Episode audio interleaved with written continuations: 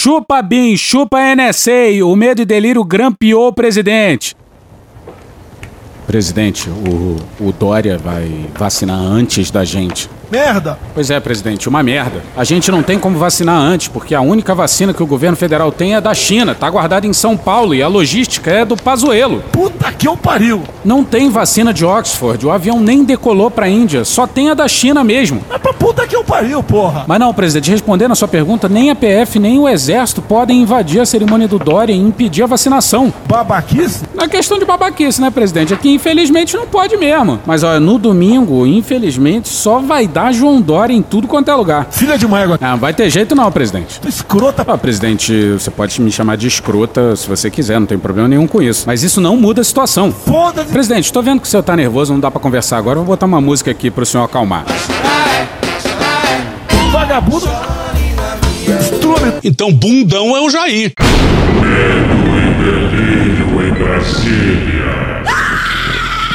É uma canalice que vocês fazem.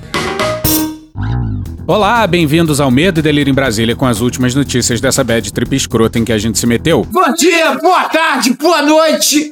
Por enquanto. Eu sou o Cristiano Botafogo e o Medo e Delírio em Brasília, medo e delírio em Brasília.wordpress.com é escrito por Pedro Daltro. Essa é a edição dias 746, 747 e 748. Bora passar raiva?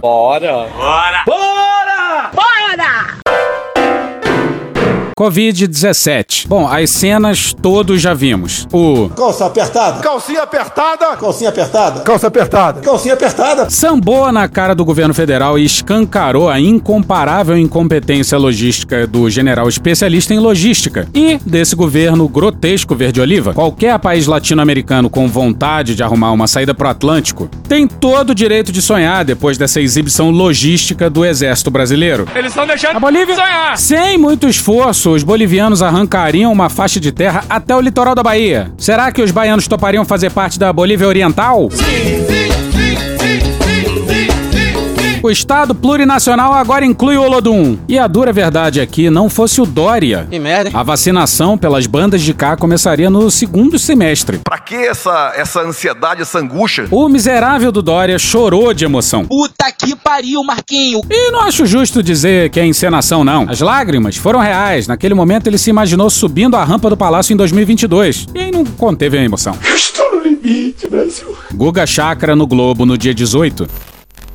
Jair Bolsonaro é o único líder internacional a não celebrar o início da vacinação em seu próprio país. Olha só. Governantes de direita, de esquerda, em democracias e ditaduras comemoraram quando as pessoas começaram a ser vacinadas. Outros, de nações mais pobres, ainda lutam para que a imunização de seus habitantes comece o mais rapidamente possível. Dois dos ídolos de Bolsonaro na política são Benjamin Netanyahu e Donald Trump. O israelense adotou uma postura totalmente oposta à do brasileiro na pandemia. Não é negacionista e segue a ciência. Na pandemia, o contraste se acentuou. O premier de Israel fez questão de ser o primeiro a ser vacinado em seu país, que já conseguiu vacinar um quarto da população. Empolgante. Trump é um desequilibrado, antidemocrático, simpatizante de supremacistas e mentiroso compulsivo. You are fake news. Foi negacionista ao longo de toda a pandemia, se recusando muitas vezes até mesmo a usar máscara. Inicialmente, também propagou medicamentos sem eficácia comprovada. No caso das vacinas, porém, decidiu investir bilhões de dólares no bem-sucedido programa Warp Speed e celebrou quando começou a vacinação dos americanos, um comportamento distinto do de Bolsonaro. Cala a boca, não te perguntei O não. mesmo se repete com outras lideranças internacionais, em parte porque realmente sabem que as vacinas salvarão vidas, Vacina salva vidas. em parte para ter ganhos políticos.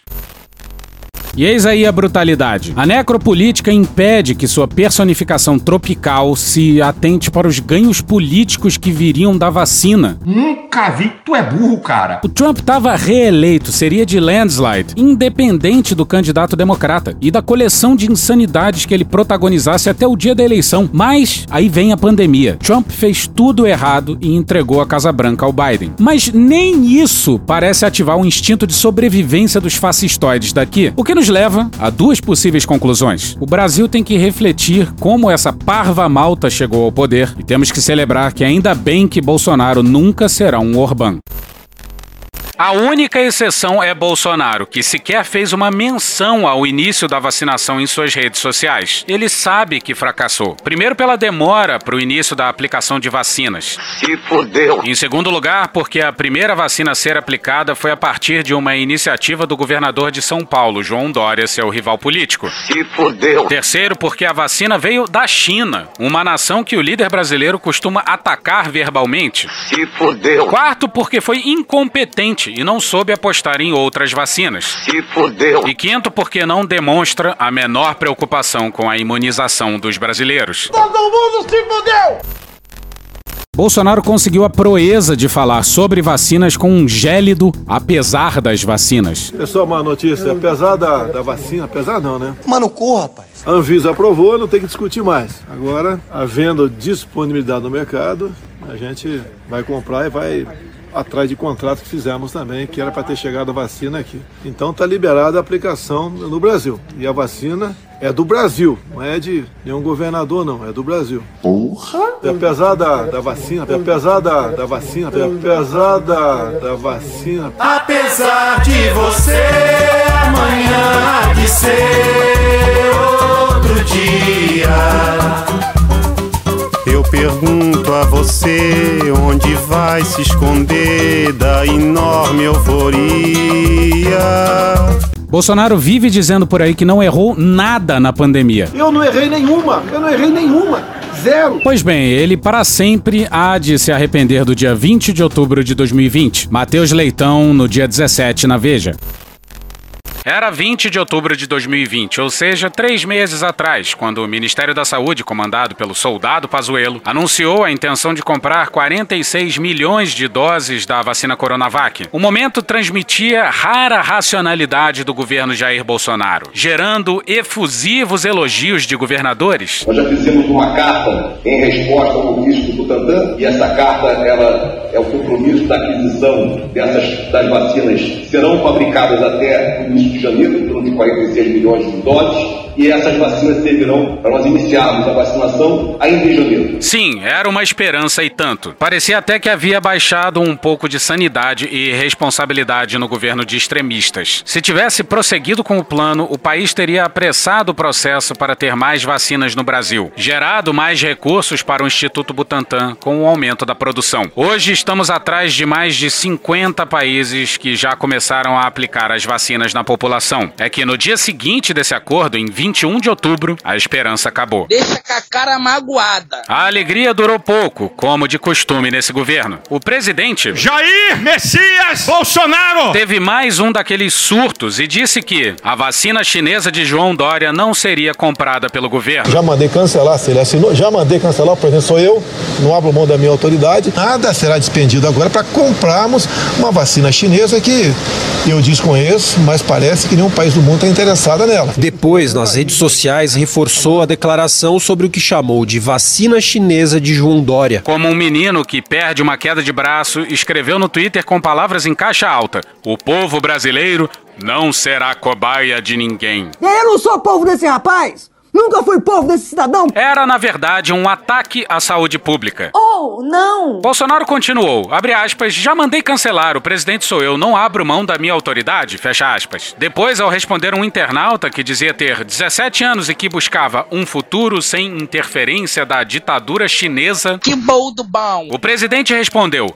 não será comprada. A cereja do bolo veio num vídeo gravado com o próprio Pazuello, no qual o soldadinho abaixou a cabeça após Bolsonaro desautorizá-lo publicamente. Senhores, é simples assim. Um manda e o outro obedece.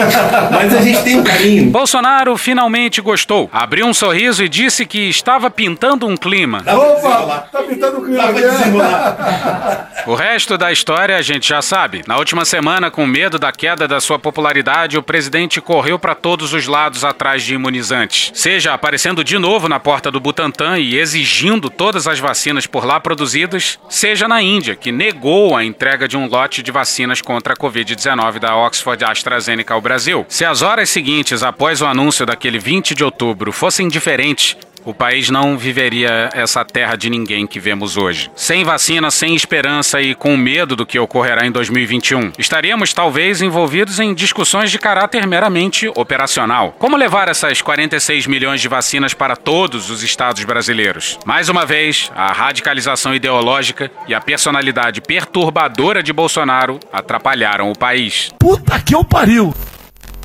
Bolsonaro deu um all-in contra a única vacina que o governo viu chapado de Lexotan tem à disposição. Lembram da live em que ele anunciou o acordo com a Universidade de Oxford e disse com orgulho que a vacina não era chinesa? 100 milhões de unidades chegarão para nós. Não é daquele outro país, não, tá ok, pessoal? É da é de Oxford aí, tá? Da China nós não compraremos, né? É decisão minha. Eu não acredito que ela transmita segurança suficiente à população pela sua origem. O presidente Jair Bolsonaro disse hoje que não vai comprar a vacina chinesa a ser produzida pelo Instituto Butantan em São Paulo. Não há intenção de compra de vacinas chinesas. Então há uma preocupação de todo mundo que interesses outros pode estar envolvido nessa questão da vacina. A eficácia daquela vacina em São Paulo parece que está lá embaixo, né? A eficácia parece estar embaixo. A vacina também. Não, essa, essa de 50% é uma boa. Não. Que eu apanhei por causa disso, agora estão vendo a verdade. Não estou fazendo campanha contra a vacina. Aham. Porra. E olha só, o Maia sabe irritar o Bolsonaro. O presidente da República disse várias vezes que não compraria a vacina chinesa, de que quem manda era ele.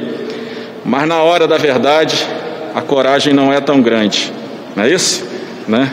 É corajoso até, o, até o, uma parte da história, né? De quebra, a Anvisa esfregou na cara do presidente que não existe tratamento precoce. Até porque, gente, sejamos honestíssimos, se tratamento houvesse, o mundo inteiro estaria usando. Porra. E não seria uma descoberta genial do Jair Messias Bolsonaro. Vamos para a matéria não assinada do G1 no dia 17, intitulada Diretores da Anvisa dizem que vacina é necessária porque não há tratamento precoce contra a Covid.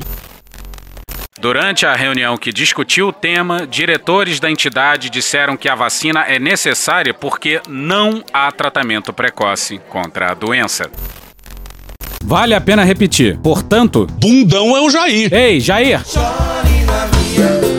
Ficamos emocionados com o pessoal da Anvisa. Mesmo com os militares ao lado, não economizaram nas palavras e fizeram críticas à atuação do governo brasileiro. A relatora Meiruzi de Freitas disse que os resultados dos testes atendem aos critérios de eficácia estabelecidos pelas diretrizes da Organização Mundial da Saúde e ressaltou que não existe tratamento precoce contra a doença. Até o momento, não contamos com alternativa terapêutica aprovada disponível para prevenir ou tratar a doença causada pelo novo coronavírus. A Anvisa hoje em dia pô, deu uma verdadeira aula de patriotismo, de amor ao próximo, de humanismo. Concordamos! Outro diretor da Anvisa, Alex Campos, destacou durante seu voto que não existem remédios para tratar a Covid-19. Considerando que a autorização de uso emergencial da vacina Covid-19 está sendo pautada num cenário em que não há medicamentos para tratar a doença provocada pelo novo coronavírus. Alex também falou sobre o papel do Estado na falta de oxigênio para o tratamento de pacientes em Manaus. A tragédia humana de Manaus que nos toca como servidores de carreira é a expressão mais triste e revoltante da falha objetiva do Estado em todos os níveis. A décima economia do mundo e também uma das sociedades mais desiguais do planeta é uma nação civilizada ou vive a distopia da barbárie. A tragédia da morte por falta da terapia mais simples, o oxigênio, é um atestado ainda da nossa ineficiência, infelizmente. Cala a boca, não perguntei nada. Pois é, e além da Anvisa, o médico francês Pilantra, responsável pelos estudos usados a favor do uso da cloroquina na pandemia, assumiu o erro. Que dia pros bolsonaristas, hein? Porra! Alfredo Mergulhão no dia 18, na época. Principal promotor da hidroxicloroquina como tratamento para a Covid-19, o médico e microbiologista francês Didier Raoult admitiu pela primeira vez que a substância não reduz a mortalidade ou o agravamento da doença. O pesquisador fez a afirmação em uma carta publicada em 4 de janeiro no site do Centro Nacional de Informações sobre Biotecnologia da França. Abre aspas, As necessidades de oxigenoterapia, a transferência para a UTI e o óbito não diferiram significativamente entre os pacientes que receberam hidroxicloroquina com ou sem azitromicina e os controles feitos apenas com tratamento padrão. Fecha aspas, escreveu Raul em nota assinada por toda a sua equipe, de acordo com o jornal Le Figaro. O Conselho Nacional da Ordem dos Médicos da França abriu em dezembro do ano passado um processo de investigação contra Raul e outros seis colegas que participaram dos estudos. No fim de semana, o Twitter censurou alguns conteúdos do Ministério da Saúde, que versavam justamente sobre a cloroquina do médico francês pilantra. Daniel Carvalho, na Folha, no dia 18.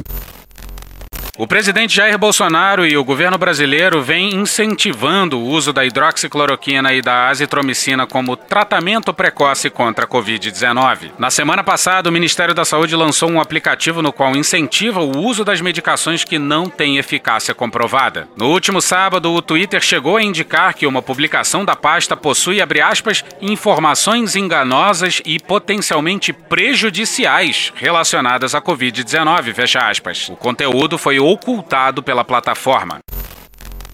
Primeiro, repetindo que não é um tratamento que não tem eficácia comprovada. É um tratamento comprovadamente ineficaz. Segundo, os bolsonaristas que não classificam 64 a 85 como ditadura, denunciaram essa ação do Twitter como coisa da ditadura. Pô, isso aí é uma, isso é uma ditadura, pô. Pois é, tanque na rua, liberdade individual suprimida, tortura, censura. Não, isso aí não é ditadura, não. Ditadura é censurar desinformação. Mas calma que tem mais. Lauro Jardim no Globo no dia 18.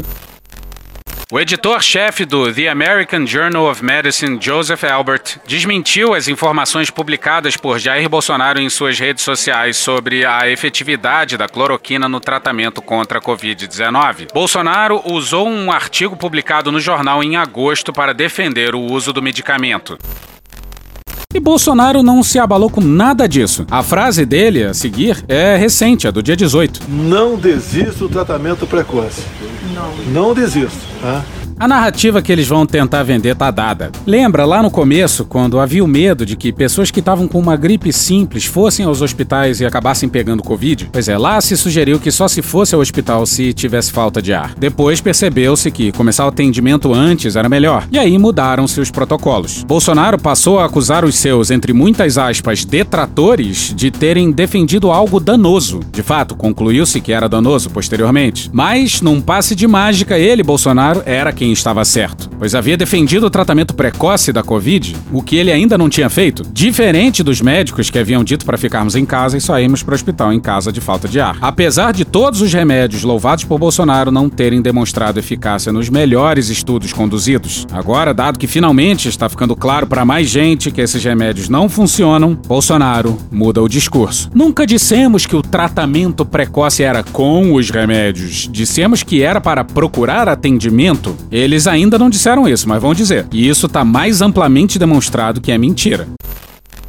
Essa mudança de narrativa tá acontecendo ao vivo agora. Pazuello mentiu ao vivaço na TV, descaradamente fingindo que não disse o que disse várias vezes. Disse que ele não tem nada a ver com cloroquina. Não confundam o atendimento precoce com definição de que remédio tomar. Nós defendemos e incentivamos e orientamos que a pessoa doente procure imediatamente o posto de saúde, procure o médico. O médico faça o diagnóstico clínico desse paciente. Este é o atendimento precoce. Puta que pariu, Marquinho! Que remédios o médico vai prescrever? Isso é foro íntimo do médico com o seu paciente. O ministério não tem protocolos sobre isso, nem poderia ter. Não é a missão do ministério definir protocolo para o tratamento Tratamento é uma coisa, atendimento é outra. Pazuello, o tratamento precoce, o seu, a sua observação tocante a isso. O que, que você acha que tem a falar sobre isso aqui? É fundamental. É, não existe outra saída senão nós diagnosticarmos pelo médico o mais rápido possível e iniciar o tratamento precoce o mais rápido possível. É a base do tratamento precoce. Se nós tivermos o tratamento precoce, esse percentual vai cair e cai radicalmente. Um ofício do Ministério da Saúde desmente a versão do ministro Eduardo Pazuello de que o governo nunca recomendou o tratamento precoce contra a Covid-19. O ministro também mentiu ao dizer ontem que nunca recomendou a hidroxicloroquina, sendo que em outubro do ano passado ele defendeu o uso da substância ao lado do presidente Jair Bolsonaro. O que o ministro fez hoje na coletiva foi mentir, né? ele não falou a verdade em maio, quando houve essa troca do Taixa, o Bolsonaro deu uma entrevista a um desses blogs apoiadores, dizendo que no dia seguinte o Pazuello, o Ministério da Saúde, ia assinar esse protocolo modificando o tratamento da cloroquina para casos leves, porque até março a previsão era para casos graves. Desde o começo, o presidente fez propaganda do medicamento como parte de um tratamento inicial, ficava exibindo as caixinhas do medicamento, falando, é, inclusive recita, é, receitando, brincando que ele era o doutor Bolsonaro na posse do Pazuello, ele até se, é, se chamou assim, eu sou o doutor é, Bolsonaro, e o tempo todo falando do medicamento. O que eles estão fazendo agora é um discurso para tentar reverter o desgaste e a realidade do que a Anvisa trouxe ontem, porque, como a gente acabou de ver, não tem nenhum tipo de tratamento preventivo, e também por conta do desgaste da derrota do, do governo federal da derrota política para o governo de São Paulo, o João Dória. Há dias que se sabe que a autorização da Anvisa poderia sair domingo, mas o governo foi, entre aspas, pego de surpresa. Não só foram incapazes de começar a vacinação no domingo, como falharam miseravelmente na sua distribuição. A ideia inicial era a vacinação só começar na quarta. Afinal, para que essa, essa ansiedade, essa angústia? Os governadores ficaram putos e fizeram pressão. Arthur Rodrigues no dia 18 na Folha. A vacinação nos estados deve ser antecipada, começando já nessa segunda-feira, dia 18, após pressão dos governadores. Eles propuseram ao ministro da Saúde, Eduardo Pazuello, adiantar o início do processo, que a princípio ocorreria apenas a partir de quarta, dia 20. O cronograma federal previa a vacinação na quarta e, em conversas entre Pazuello e governadores, inicialmente havia se chegado à antecipação da data para terça, dia 19. No entanto, o grupo avaliou ser possível adiantar ainda mais o processo, com entrega das doses doses nessa segunda com aviões da FAB e também a vacinação a partir das 17 horas. Acelera, acelera muito. Mas deu tudo errado. Camila Matoso, Natália Garcia e Guilherme Seto na coluna painel da Folha de São Paulo no dia 18. O Ministério da Saúde mudou o horário dos voos de entrega de vacinas para os estados. Pela programação mais atualizada, diversos estados só receberão os pacotes de noite, atrasando o início da imunização. Em alguns casos, autoridades estaduais já estavam aguardando nos aeroportos quando foram surpreendidas pelas mudanças. Ao menos seis locais que receberiam antes das 16 horas agora só vão receber na parte da noite. Abre aspas, todo mundo foi esperar no aeroporto e nada. A previsão era meio-dia, depois mudou para as 4 horas horas. Agora já deve ser 6 horas. Até que descarregue não tem como iniciar hoje. Impossível. Só devo começar amanhã. Fecha aspas, disse o governador de Sergipe, Belivaldo Chagas, do PSD, ao painel. Abre aspas, não explicaram nada. Simplesmente avisaram em cima da hora. Problema de logística. Eu não fui a Guarulhos para o evento com Pazuello. Mas se tivesse ido, teria voltado e a vacina não teria chegado. Fecha aspas, completou. E já era para as vacinas estarem distribuídas antes da aprovação. Porra. Pelo menos nos pontos focais de cada região, mas parece que isso é pedir demais ao especialista em logística. E o risco de uma não aprovação se justificaria por um troço chamado senso de urgência. Ah, mas olha só como o Rolando Lero de Farda justificou o atraso. Seu Rolando Lero. Os governadores, em comum acordo, me solicitaram que eu acelerasse ao máximo a distribuição para que eles pudessem começar imediatamente, ainda hoje. A mudança na data impactou nos planos de voos, de acordo com o ministro. Então, aquilo que era planejado até hoje, às 8 horas da manhã, para acontecer durante o dia, está sendo encurtado para poder atender o pedido dos governadores. E os malditos milicos? Gustavo Uribe e Daniel Carvalho na Folha no dia 18. A derrota do governo federal na queda de braço pelo início da vacinação contra o coronavírus aumentou o apoio de militares da atual gestão para que o ministro da Saúde, general Eduardo Pazuello, se afaste do comando da pasta responsável pelo combate à pandemia. Eu não sabia nem o que era o SUS. Nos acordem quando anunciarem um harakiri coletivo. Para integrantes das Forças Armadas de alta patente, a vitória do governador de São Paulo, João Dória, do PSDB, que conseguiu sair na frente do presidente na imunização da população, vinculou ao general da Ativa uma imagem de negligência com a saúde da população colocando em risco a aprovação das Forças Armadas. Se o nosso governo falhar, essa conta irá para as Forças Armadas. O diagnóstico feito à Folha em caráter reservado é de que ao ter começado a encampar desde o final do ano passado o discurso negacionista do presidente, o militar compromete a postura institucional de independência do Exército. Independência?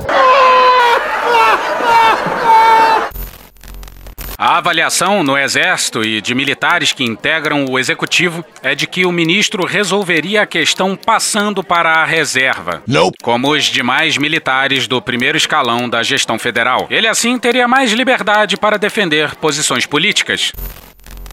Como se faltasse liberdade pro Pazuello, o capacho do capitão, defender posições políticas. Porra. Como se tivesse faltado liberdade ao comandante do exército Vilas Boas quando ameaçou golpe pra cima do exército em um singelo tweet lá em 2018. Porra. Como se tivesse faltado liberdade ao então general da ativa, Ramos, para fechar uma aliança política com o Centrão. Porra!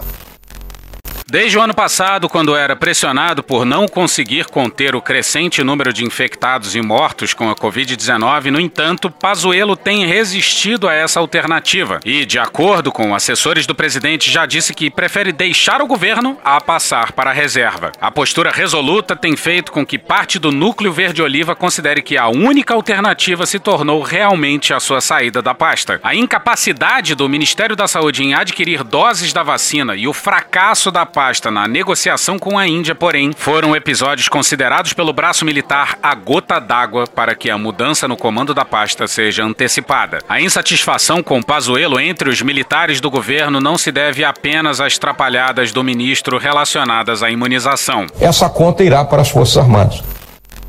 Sim, militares de dentro do governo, os mesmos que defendiam Pazuello até ontem.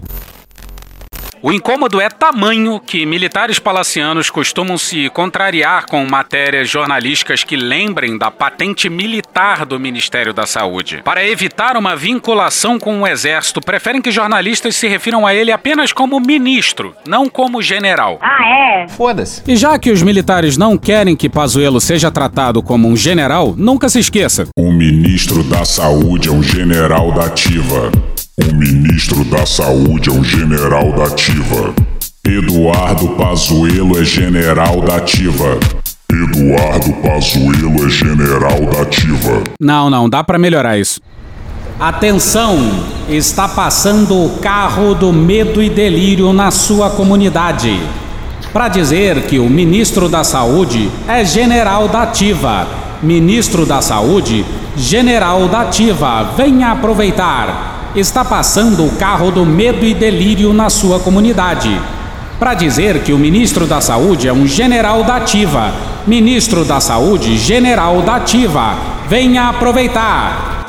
Aprendemos hoje que sempre que formos falar de Pazuello, temos que dizer em alto e bom som que o ministro da Saúde é general da ativa. E militares não deveriam estar no governo. No domingo, dia 17, outro episódio gerou mais desgaste na imagem de Pazuello. General da ativa. Bolsonaro fez uma defesa enfática do ministro e disse que não tem motivos para ele deixar o governo. O Pazuello está fazendo um trabalho excepcional. Não vai sair de lá. Não tem motivo para sair de lá, muito pelo contrário. Com a derrota do domingo, dia 17, que, segundo aliados do presidente, o deixou irritado. A aposta é de que, em busca de culpados, Bolsonaro possa ser convencido a rifar o general da ativa, deslocando-o para outro cargo no governo. Auxiliares civis do presidente e parlamentares do Centrão, contudo, não acreditam em uma troca agora. Eles ponderam que os militares sempre reclamam, mas que Bolsonaro gosta do perfil cumpridor de ordens de Pazuello. Um manda e o outro obedece. General da ativa. Além disso, apesar da pressão de alguns integrantes do Centrão, a cúpula do bloco diz ser preferível assumir a pasta depois que o desgaste com o início da campanha de imunização tenha sido superado. Para o comando do bloco, é mais viável que a troca seja efetuada durante a reforma ministerial aguardada para fevereiro. E além do quarto ministro da Saúde, teremos também possivelmente um quarto ministro da Educação. Além de Pazuello, Bolsonaro avalia outras mudanças em sua equipe ministerial após a eleição da presidência da Câmara dos Deputados. São discutidas alterações em pastas como Turismo, Educação, Minas e Energia e a Secretaria de Governo. E olha só, se tá ruim para quem se planejou, imagina. Matéria não assinada do G1 no dia 15 intitulada Estados Unidos acendem alerta para possível falta de vacinas. Biden anuncia plano. O presidente eleito dos Estados Unidos, Joe Biden, revelou nesta sexta-feira, dia 15, um plano de vacinação contra a Covid-19, em um momento em que o país corre risco de enfrentar escassez de vacinas. Após um início lento da vacinação, o secretário de Saúde, Alex Azar, pediu aceleração no ritmo das doses aplicadas por dia. Ele pediu que fossem abertas as imunizações para pessoas com mais de 65 anos, dizendo que liberaria todo o estoque federal. O problema é que, com isso, corre risco dos Estados Unidos não terem suficiente para dar a segunda dose. E a perspectiva não é de melhora rápida, já que a variante B117 do vírus, produto de uma mutação, deve se tornar em março a cepa dominante, segundo modelos do Centro de Controle e Prevenção de Doenças, o CDC. Na manhã de quinta, dados oficiais indicavam que os estados haviam recebido 30 milhões de doses, das quais 11,1 milhões já haviam sido aplicadas, bem abaixo da meta de Trump de vacinar 20 milhões de pessoas até o fim do ano passado. Agora, se tá ruim para quem se planejou, imagina pra gente, que testemunha esse baratavô verde-oliva todo dia. Igor Guielou na Folha no dia 18. Depois da festa da aprovação das vacinas, a ressaca da realidade cobra seu preço no Instituto Butantan e na Fundação Oswaldo Cruz. Os centros de imunizantes do Brasil estão em alerta pelo represamento de insumos para os fármacos promovidos pelo governo da China. Em São Paulo, o estoque de IFA, o ingrediente farmacêutico ativo, o princípio ativo da chinesa Coronavac, só permitirá a formulação e o invase até o fim de janeiro. Agora você imagina que delícia se o presidente não vivesse batendo nos chineses. Aí a gente poderia se valer do fato de sermos o maior país da América Latina, estrategicamente posicionado embaixo dos Estados Unidos. Isso talvez ajudasse a gente a agilizar o processo. Mas, nesse contexto, que pressa os chineses terão? No Rio de Janeiro, a situação é pior em relação à vacina da britânica AstraZeneca barra Universidade de Oxford. A entrega do produto nem começou, apesar de ser esperada desde o final do ano passado. No Butantan, há hoje as 6 milhões de doses que foram distribuídas no domingo, entre seringas prontas vindas da China e ampolas com a vacina formulada e envasada no órgão. Além disso, há insumos que totalizam mais 4,8 milhões de doses até 31 de janeiro. Depois disso, sem reposição, é seca. A última remessa de insumos que chegou ao país foi na virada do ano. Ao todo, o contrato de quase 500 milhões de reais entre São Paulo e a Sinovac, fabricante da vacina, prevê 46 milhões de doses até abril, com opção a negociar para mais 15 milhões e a transferência de tecnologia para a fabricação do IFA no Brasil. Pelo acertado, mais 11 mil litros do IFA chegariam ao Brasil nesse mês. Isso é suficiente para algo mais que 18,3 milhões de doses formuladas aqui. Mas a carga está parada no aeroporto de Pequim. Na Fiocruz, a situação é desalentadora. A fundação também tem um contrato para aquisição de 100,4 milhões de doses. E com a transferência de tecnologia do IFA, da vacina de Oxford, o governo federal se comprometeu a pagar 1,9 bilhão de reais. A primeira carga de insumos para 1 milhão de doses da fabricante Wuxi era esperada para dezembro e depois 12 de janeiro não chegou. A responsabilidade pela encomenda é da AstraZeneca. Procurada, a farmacêutica informou que está, abre aspas, trabalhando para liberar os lotes planejados de IFA o mais rápido possível, fecha aspas. Contratualmente, metade das 100,4 milhões de doses deveria chegar ao país até abril e o resto até junho para garantir vacinação até a produção nacional começar. Como no caso do Butantan, a independência de produzir vacinas do zero localmente, em tese, resolveria o problema. Ambos os institutos prevêem que isso ocorrerá a partir de meados do ano. Por questões diplomáticas, já que a Embaixada do Brasil foi acionada em Pequim para tentar entender quais as razões para a retenção das cargas, nenhum dos institutos científicos comenta os detalhes sobre o assunto. Mas enquanto isso, em Manaus, Vinícius Sassini no dia 16 na Folha. O ministro da Saúde, general da Ativa, Eduardo Pazuello, general da Ativa, foi avisado sobre a escassez crítica de oxigênio em Manaus por integrantes do governo do Amazonas, pela empresa que fornece o produto e até mesmo por uma cunhada sua que tinha um familiar sem oxigênio para passar o dia. Pazuello, general da Ativa, também foi informado sobre problemas logísticos nas remessas. Os avisos foram dados pelo menos quatro dias antes do absoluto colapso dos hospitais da cidade que atendem pacientes com Covid-19, inclusive um hospital universitário federal, o Getúlio Vargas. Ainda assim, e mesmo estando na capital do Amazonas nos três dias que antecederam o colapso, o ministro, general da Ativa, não tomou as providências necessárias para garantir o fornecimento de oxigênio. Quando eu cheguei na minha casa ontem, estava minha cunhada, um irmão que não tinha oxigênio para nem para passar o dia. Acho que chega amanhã. O que, você vai fazer? Nada. Você e todo mundo vai esperar chegar o oxigênio e ser distribuído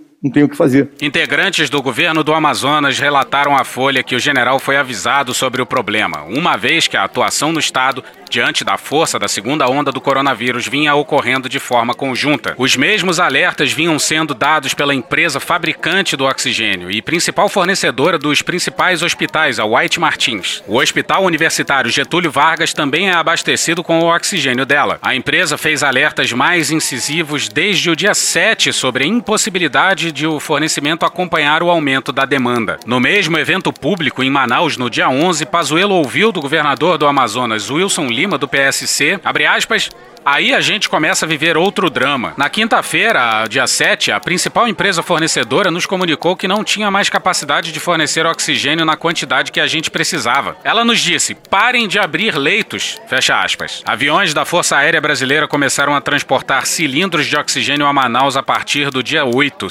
sexta-feira, mas em quantidades bem inferiores à necessária. E o governo verde-oliva está dizendo que a culpa é dos malditos milicos. Ahá, ahá. Vinícius Sassini no dia 18 agora na Folha. A juíza Jaísa Maria Frache, titular da primeira vara federal civil no Amazonas, afirmou numa decisão nessa segunda-feira, dia 18, que o governo federal não pode jogar para as Forças Armadas a responsabilidade pelo que ocorreu em Manaus. O governo Verde-Oliva tem razão, como diz o general vice-presidente. Essa conta irá para as Forças Armadas. A gente repete essa frase toda hora, mas sempre vale a pena lembrar. Uma escassez crítica de oxigênio levou à morte por asfixia de pacientes com Covid-19. A magistrada fez referência a um dos fatores que explicariam o caos em Manaus. Uma aeronave da Força Aérea Brasileira, responsável por fazer os transportes dos insumos antes do colapso dos hospitais, apresentou problema e precisou de reparos, o que levou a uma paralisação no fluxo de fornecimento emergencial de oxigênio, como consta na decisão. O problema foi inicialmente apontado numa ação civil pública movida pelo Ministério Ministério Público Federal no Amazonas, pela Defensoria Pública da União e pelo Ministério Público do Amazonas e Defensoria Pública do Estado. A ação pediu, junto à primeira vara federal civil, uma decisão urgente obrigando a União a fornecer oxigênio aos hospitais. Abre aspas, a União, enquanto ente público dotado de órgãos, ministérios, recursos e pessoal, é muito maior que o Exército, Aeronáutica e Marinha, e não pode jogar apenas nas Forças Armadas a responsabilidade por panes em aviões para se escusar dos seus deveres constitucionais e legais. Fecha aspas, afirmou a juíza que obrigou o governo de Jair Bolsonaro a tomar providências. Abre aspas, as mortes por asfixia serão devidamente apuradas e os responsáveis punidos na forma da lei e no devido processo legal. Fecha aspas, disse Frache na decisão judicial. Essa conta irá para as Forças Armadas. Que Deus tenha misericórdia dessa nação. E hoje ficamos por aqui. Veja mais, muito mais em medo o blog escrito por Pedro Daltro. Esse episódio usou áudios de Globo News, Jornal da Gazeta, Buenas Ideias, Band Jornalismo, Poder 360, Jornal Nacional, Rede TV Jornalismo, Rede Globo, UOL, Jornal da Record. Contribua com a nossa campanha de financiamento coletivo. É só procurar por Medo e Delírio em Brasília no PicPay ou ir no apoia.se barra Medo e Delírio. Porra, doação ao caralho, porra. Não tem nem dinheiro pra me comprar um jogo de videogame, morou, cara? Pingando um capilé lá, vocês ajudam a gente a manter essa bagunça aqui. Assine o nosso feed no seu agregador de podcast favorito e escreve pra gente nas redes sociais. Eu sou Cristiano Botafogo, um grande abraço e até a próxima. Bora passar a raiva junto? Bora! Permite uma parte? Não lhe dou a parte. Não lê dou a parte. A verdadeira história de São Paulo foi escrita a fogo e a sangue pelos bandeirantes. Mataram bastante gente, hein? Ô, oh. oh, meu irmão! É, é só é... ler aí, pros entendidos aí, o que eles fizeram também com o povo indígena, hein? O que, que eles fizeram com os caras, pelo amor de Deus? Está nascendo um novo líder. Está nascendo um novo líder. Está nascendo um novo líder. Está nascendo um novo líder. Está nascendo um novo líder. Porra! Porra! Porra! Porra! Putinha do poço. Problemas? Pornô. Paralelepípedo de crack? Paralelepípedo de crack? Paralelepípedo de crack. Presidente, por que sua esposa Michele recebeu 89 mil de Fabrício Queiroz? Parte terminal do aparelho digestivo. Bum! Que bom do bom! Agora, o governo tá indo bem. Eu não errei nenhuma. Eu não errei nenhuma. Zero. Porra. Será que eu tô errando falar isso daí? O cu dilatado.